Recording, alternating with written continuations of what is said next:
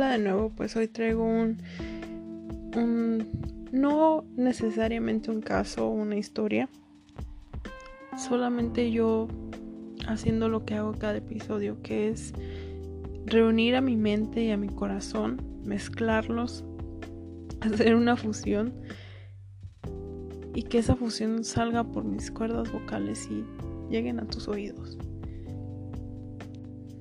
Nunca escribo nada, no tengo nada preparado, nada anotado, porque quiero que todo sea natural, orgánico, que salga directamente eh, de, de, mi corazón y de mi mente, porque pues no se puede tomar una decisión solo siguiendo tu corazón o solo siguiendo tu mente. Hay que tener siempre un, pues un, un balance, porque pues también es un trabajo en equipo. Entonces hoy simplemente vengo a a traer este pensamiento, esta filosofía, esta duda que tengo en la mente desde hace años y es el qué es amar.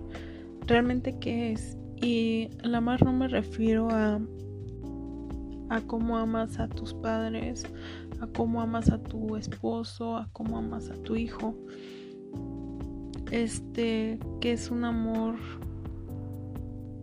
familiar. Bueno, el esposo sí, sí encaja en, esta categoría.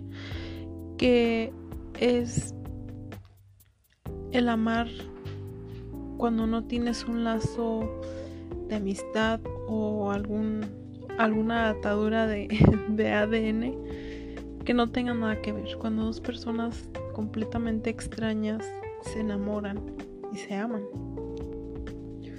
Y esa es la incógnita que traigo hoy ¿Qué es amar? Realmente, ¿qué es amar? Yo jamás he amado a alguien. Claro que no sea amar familiar y eso. Pero me refiero a amar sentimental. Amar cuando quieres pasar el resto de tu vida con alguien. Ese amar desde el que, del que estoy hablando y voy a hablar hoy en, en este episodio. Eh, jamás he amado a alguien. Y creo que es de lo más normal para mi edad. Realmente muy pocas personas conocen al amor de su vida a una edad temprana.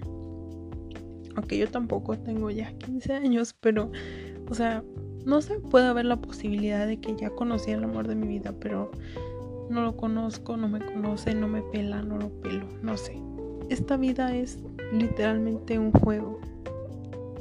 Totalmente de azar. Echas un dado a la vida y a ver qué te sale y a veces corres con suerte, a veces te va regular y a veces te va pésimo. Y así es la vida, ¿no? Desde que estamos en el estómago, en el vientre de nuestras madres, estamos expuestos a todo. Desde que empezamos a, existir, ya somos un dado de si te va bien, bien, si te va mal, mal. Si te va regular, pues ni modo, o sea, estamos expuestos a todo. Em, nadie se salva de eso, somos humanos, todos estamos en esta tierra y todo puede pasar. Pero a mí lo que me causa tanta curiosidad es cómo el universo, el destino, lo que sea en lo que crean Dios, no sé, cómo esa fuerza mayor que no entendemos y que es invisible, cómo es que hace que el camino de dos personas se unan. O sea, realmente es algo magnífico como ahora sí que como la canción de Río Roma, porque amo Río Roma, em, cómo te llega una persona correcta en el momento correcto. La canción se llama Eres la persona correcta en el momento equivocado, pero que sí llega a pasar y me ha pasado, pero estoy hablando del verdadero amor de tu vida. La persona con la que vas a, a morir, con la que vas a formar tu familia, con la que van a envejecer y crecer juntos. ¿Cómo llega esa persona a ti o tú llegas a esa persona? siendo tan iguales, que, congenian igual, que aman de la misma manera, que tienen tanto en común, aunque realmente va más allá. A veces sí creo que los opuestos se atraen, pero me pasó que una relación pasada que era tan tan parecida a él literalmente hasta, o sea, en todo. Y eso no, no garantizó nada. Para, o sea, para nada. No había conexión. Y tú dices, ah, pues nos gusta lo mismo. Seguro va a haber un millón de cosas de qué hablar. No había jamás tema de conversación. Todo era muy frío, muy cortante, muy hermético. Nada, nada pegaba. Pero hay personas que no necesitas escuchar la misma música, leer los mismos libros, hacer las mismas actividades. No ocupas eso para encajar, o sea, simplemente congeniar. Tener esa conexión que no tienes con nadie más. Ya sea la persona más hermosa o la persona más horrible del mundo, pero esa conexión tan extraña y tan única, ahí está y es, muy poderosa. Eh, hay una igual otra canción de Río Roma que se llama Hilo Rojo, que está inspirada en la, en la leyenda, se podría decir, japonesa, china, coreana, no sé, de, de, que todos tenemos un hilo rojo, que es el hilo de nuestro destino, que ese hilo nos, nos conecta a alguien, que esa persona, donde, donde quiera que esté, se va a unir contigo porque están conectados desde que nacen. Ya hay alguien asignado para ti. Entonces, a veces sí creo que eso pase porque he conocido casos de que las coincidencias son una en un millón. Pero bueno, eso se me hace magnífico. Pero también la vida hace que nos topemos con personas desagradables, personas sin corazón, personas que simplemente no. Y si esa persona es una persona basura desde el inicio, tú te quedas así como de, ¿a poco ese tiene hilo rojo? O sea, ¿con quién? ¿Quién podría quererlo?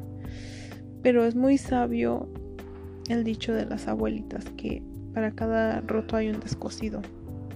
Realmente sí. Em, hay personas que mueren solteras, solteros y son felices. Porque hay veces que yo creo que ese hilo rojo no necesariamente va, va pegado a alguien, a una persona en específico.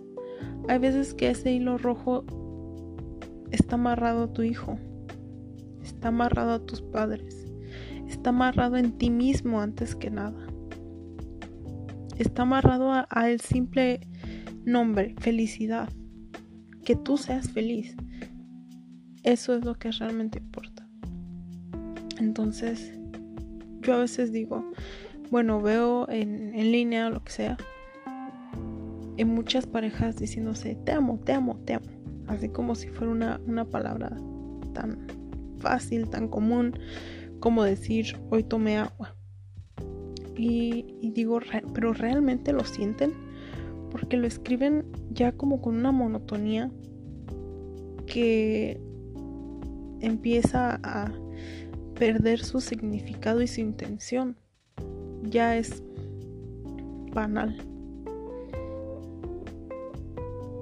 Entonces, son te amos vacíos son te amo sin fundamento. Alguien te puede decir te amo, pero te puede estar poniendo los cuernos que me ha pasado. Alguien te puede estar diciendo te amo, pero a tus espaldas está hablando mal de ti. Alguien te puede decir te amo cuando realmente pues no, no te ama. Creo que eso a la mayoría nos ha pasado. Obviamente cuando uno es joven, adolescente, puberto, le dices te amo a cualquier chavillo que te diga, ay, está súper guapa amiga o así, eh, son palabras como si pusiera sola. Ya no tienen sentimiento, no hay algo, no hay un verdadero pensamiento o sentimiento involucrado en ese te amo. Entonces yo me pregunto, esa persona que dijo te amo, ¿qué lo hizo? ¿O qué decisiones o qué acciones o qué puntos lo hizo pensar o sentir que realmente ama a esa persona? ¿Qué requisitos se necesitan para poder decir ya? O sea, ya puedo decir que te amo. Es, es confuso. Yo desconozco porque las pocas, muchas, lo que sea, relaciones que he tenido, muchas de las veces nunca quise a la persona y eso es un error. Es un error. Pero también no te puedes obligar a, querer a alguien cuando realmente ves que no funciona. Porque no solo te estás hiriendo tú, estás hiriendo a alguien más.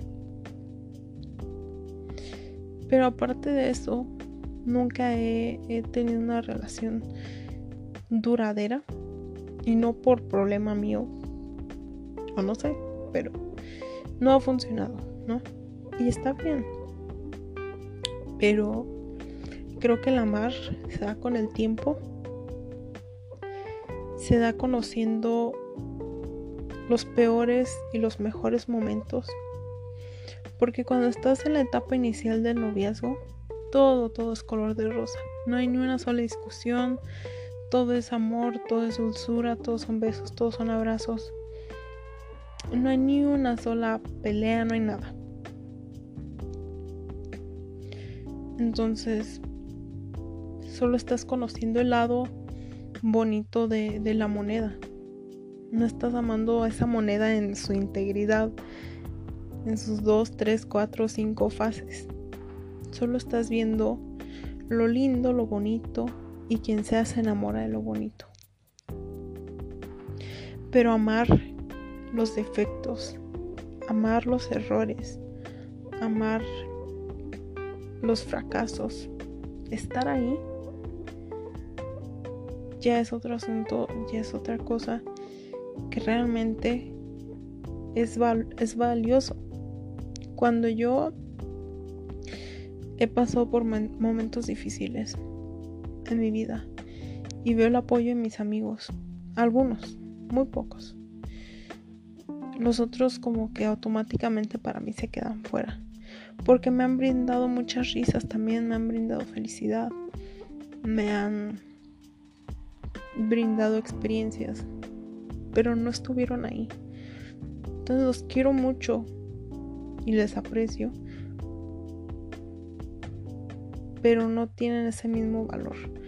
Porque, como dijo mi papá, em, tus, tus verdaderos amigos los conoces en la cárcel, en el hospital y en los funerales. Y sí. Entonces, cualquiera te puede venir a decir, ay, te quiero amiga, vámonos de fiesta. Pero cuando tú estás en un, en un momento de agonía, de tristeza, de dificultad, desaparecen. Entonces lo mismo pasa con, con las parejas. Hay un problema, ven un defecto, ya que empiezas a analizar a la persona, dices, ay, pues en las noches ronca. O, ay, no me había dado cuenta, pero camina chueco o ay, no había notado, pero tiene los dientes chuecos. O no sabía que él vivía en esta casa de pobre, porque pues sí existen las personas interesadas. O ay, no sabía que su carro estaba así de feo. Obviamente esa persona no te ama. Pero ya cuando esas cosas este, superficiales las empiezan a ver como un defecto y hacen que se enamoren menos de ti, es un problema. Ahora en cambio cuando empiezas a notar las, las fallas en su interior, ahí sí te doy toda la razón. Cuando empiezas a ver, no, pues no conocía a sus papás, pero ya vi que los trata muy mal. O no sabía cómo es alrededor de animales y veo que los patea. O no sabía, nunca había salido con él a comer y veo que trata mal a las meseras. Ese tipo de acciones sí hacen que te alejes de las personas y con mucha razón. Pero ya que estés viendo, no, pues porque le falta un diente, o no porque porque es pobre o lo que sea, ahí sí estás mal tú. Y también hay veces que te puedo decir honestamente que en relaciones pasadas cualquier defecto pequeño, físico o lo que sea, me hacía, me sonaba mucho, decía, ay no, no, no, no, no. Pero cuando quise a alguien que tenía un millón de defectos más, de pronto desaparecían, no, no estaban ahí. Entonces ese es otro punto que creo yo es amar que esos defectos físicos exteriores simplemente no, no, o sea, no, no los tomas en cuenta, no los ves. ¿Te ha pasado que andas con alguien que quieres mucho y que cuando andas con él o ella lo ves como la persona más hermosa del universo? Y ya pasa el tiempo, años, meses, y ves una foto de él o de ella. Y dices, ay, guaca, la que estaba pensando, está horrible el amor es como un filtro, ya sea de Snapchat, de Instagram o lo que sea. Le pones ese filtro y de pronto voy y todo se vuelve color de rosa. Pero el amor, quitas ese filtro llamado amor, ya te das cuenta, ya ves las cosas de otro ojo, de otra perspectiva y ya dices, ah, caray, esto no es lo que, no es lo que yo quería. Pero este, realmente el amar es es mágico. Aunque también llega a cegar a las personas, así que tampoco hay que abusar de ese filtro. Y también, como dije desde un inicio, tener un perfecto balance entre el corazón y la mente. Si solo piensas con el, entre comillas, corazón, te estará cegando. A ver, si yo veo a un quedante, a un novio, lo que sea, eh, gritándole a su mamá.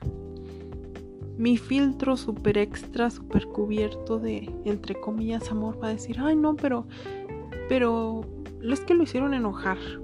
Es que él no es así, pero pues lo agarraron en un mal momento. Entonces, tu filtro 50-50, 50 corazón, 50 mente, va a decir, pues sí lo quiero o sí lo quise, pero eso que está haciendo no está bien. Y si eso hace con su madre, con su padre, ¿qué hará conmigo? Me alejo y me voy, con todo el dolor de tu corazón, pero te tienes que ir. Ahora otra duda que tengo es, sé la teoría, teoría dije teoría, teoría eh, de lo que es amar. Pero creo que es una experiencia que, que cada quien lo vive a su manera. No es como lo veo en una serie, o como lo veo en la novela, o como lo veo en la película. De, ay, estar yendo siempre a picnics, ir a cenar, ser súper románticos y estarse agarrando la mano todo el día y felices por siempre. Claramente ninguna relación es así ya sea relación de familia, relación de amistad, siempre hay altos y bajos. Y te vas a agarrar, te vas a aferrar. Yo lo veo casi como un un este un juego mecánico, una montaña rusa. Te vas a agarrar bien y te vas a aguantar el viaje si realmente quieres estar ahí. Vas a estar muy feliz en la cima pero también te tienes que agarrar fuerte en la bajada. si realmente quieres estar ahí. Entonces, repito, yo tengo esta duda de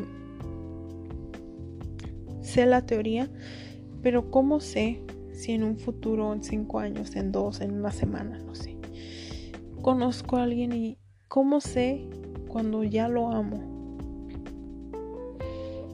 Porque yo no quiero decir un te amo vacío, hueco, sin significado, porque eso cualquiera lo puede decir y se transmite. Realmente es algo que se nota más en las acciones. Entonces, jamás le he dicho te amo a alguien porque, o sea, no realmente, así en la vida real, que yo le diga te amo, no. Obviamente cuando era puberta y tenía como un millón de noviecillos falsos a distancia, pues sí, ¿no? Por la diversión, por estar mandando corazones y ya. Pero que yo sintiera algo. Eh, que yo realmente pueda verídicamente decir, amo a esta persona. Me complementa, me trae paz, me divierte, me hace sentir segura, me hace sentir bien. Su compañía me hace feliz. Y, y sé que su compañía la quiero para siempre, hasta el día que me muera. ¿Cómo sé eso? Creo que creo que el tiempo dirá que cuando conozca a una persona yo sé que voy a saber inmediatamente cuando quiero que esa persona sea el amor de mi vida. Porque no sé si yo tomo medidas muy premeditadas o soy muy de mirar al futuro, siempre lo he sido. O muy exagerada o muy señora, pues realmente no me importa. En mi subconsciente, consciente, cuando busco una pareja, eh, yo lo primero que veo va a sonar muy loco y creo que nadie de mi edad jamás ha dicho esto, pero yo lo primero es que pienso es, ¿él sería un buen padre para mis hijos? ¿Él sería un buen padre? Es lo primero que pienso. Entonces, mi relación pasada, antepasada, no recuerdo. Eh, creo que fue la ante antepasada, no sé. Realmente suena como si he tenido un millón de novios, pero no, realmente son poquitos. Em, yo decía, veía que él actuaba de cierta manera, o decía ciertas cosas, o tenía ciertas ideologías. Yo decía, yo no quiero esto para mis hijos. Yo no quiero que, es, que algún ser que esté por ahí flotando en el universo sea hijo de esta persona. Y me voy. Suena descabellado, suena loco. Pero ese es, no sé, es que yo no puedo andar con alguien que no le vea futuro. Si no le veo futuro, ¿para qué estoy ahí? O sea, si sé que no lo quiero para esposo, si no lo quiero para, para padre de mis hijos, ¿para qué demonios lo quiero? O sea, es, estar perdiendo su tiempo y el mío. Así que digas, no, pues para tener experiencia, ¿para qué la quiero? Literal, ya sé todo lo que tengo que saber. Ya sé qué es lo que quiero en la vida desde hace años. Y si alguien no tiene eso que yo busco, ¿para qué lo hago perder su tiempo? Ya es cuestión de, de cada quien. Mi, mi manera de pensar. Y no sé, creo que, cuando vea a esa persona a los ojos, cuando sienta realmente algo, cuando me abraza o cuando me besa, sabré que esa es la persona que quiero para siempre y que esa es la persona que quiero para mis hijos como un padre.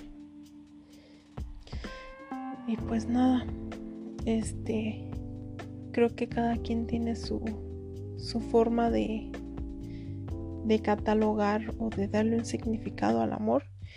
Y está muy bien porque cada quien es una cabeza, cada cabeza es un mundo, ¿no? Eso es muy cierto. Hay gente que jamás ha amado ni va a poder amar, pues ya es muy su rollo, pero desafortunadamente en la vida las personas que sí queremos amar, nos topamos con esas personas. Pero bueno, es, es parte de la vida. Y ya, hasta ahí queda mi, mi episodio de hoy. Hoy grabé tres, por cierto. Y espero que, les haya gustado. Bye. Ay, me tembló la voz. Bye.